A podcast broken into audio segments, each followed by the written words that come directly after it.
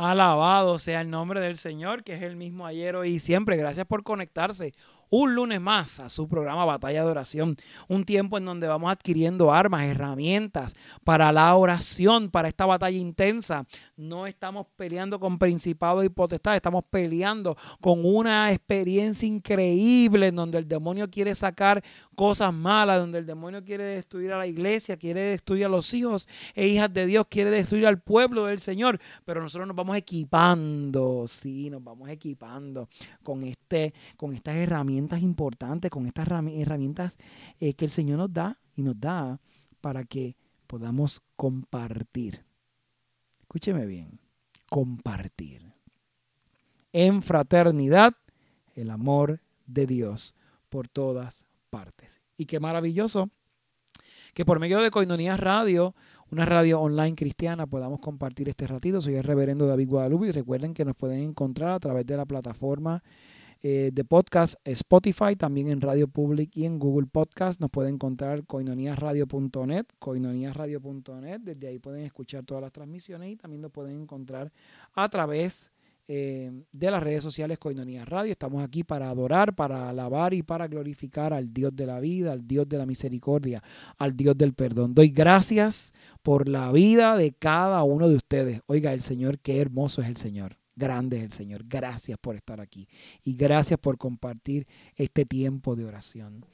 En este, en este lunes vamos a estar trabajando otro tema importante eh, y relevante para todo lo que estamos haciendo. Y el tema de hoy es los tipos de oración utilizados en los cultos de adoración, en el tiempo de adoración al Señor, así o en el tiempo donde vamos a, elevar nuestras plegarias al Señor. Y es bien importante que podamos entender los tipos de oración eh, que podemos ir eh, desarrollando. Así que vamos a estar trabajando hoy eh, seis tipos de oración utilizados mayormente en los cultos de oración y que muchas veces usted también puede utilizarlos en, su tiempo de oración o en su, en su eh, agenda de oración o en su programa de oración semanal o en su programa de oración eh, diaria. Todo depende, ¿verdad?, de, cómo usted se va eh, está ejercitando en este momento en la oración.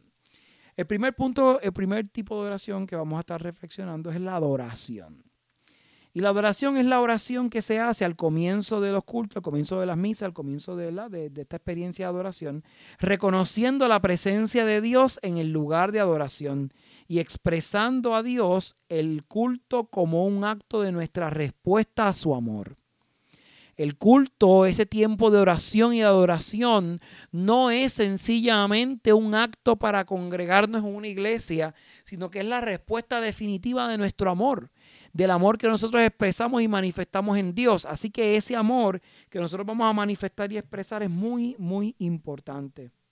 Este tiempo de oración y el inaugurar reconociendo que Dios es el principio y el fin nos permite a todos nosotros, hermanos y hermanas que me está escuchando, nos permite conectar con el buen Dios y nos permite decirle al mundo, Dios es bueno, Dios es grande y estamos aquí por respuesta al amor que Él nos está dando.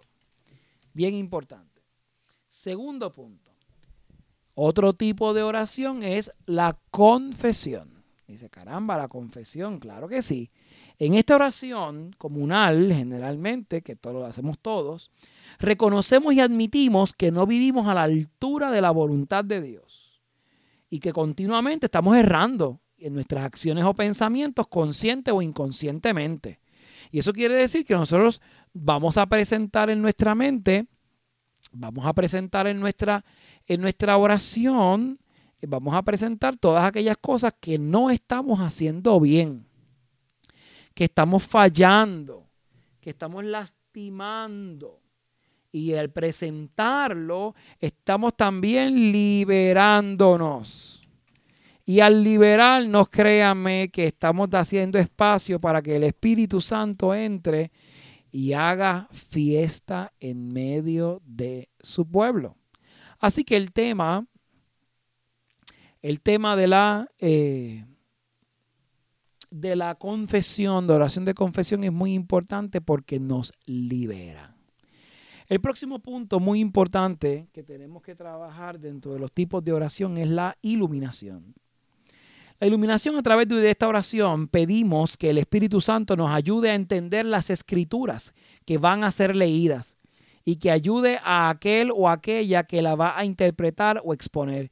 Esta oración siempre se usa antes del sermón y oramos para que el Espíritu Santo ilumine, para que el Espíritu Santo descienda, para que Él se manifieste.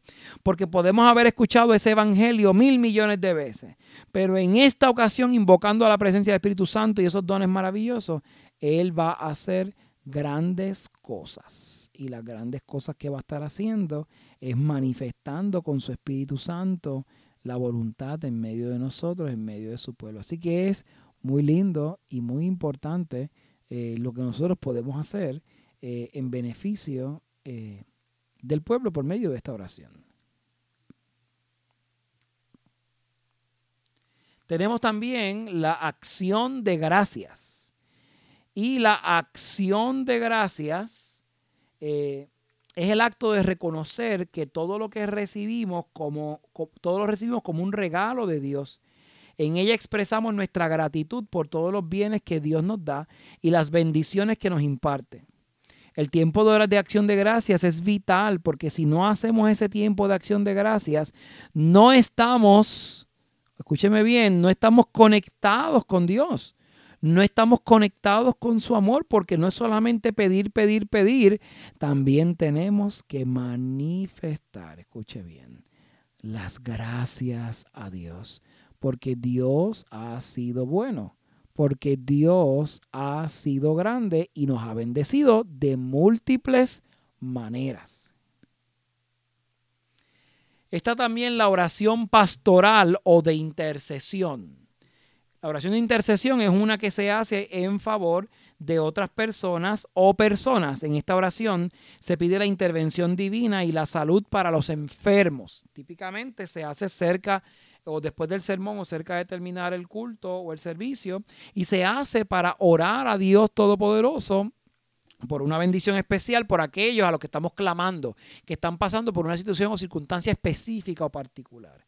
Y la bendición o clausura, esta oración cierra la celebración del culto público a Dios. Claro, eso no cierra nuestra adoración a Dios, que debe ser una continua, sino que nos prepara para ir a ser testigos en el mundo de la maravilla de Dios y nos envía con esa bendición, con esa inspiración especial.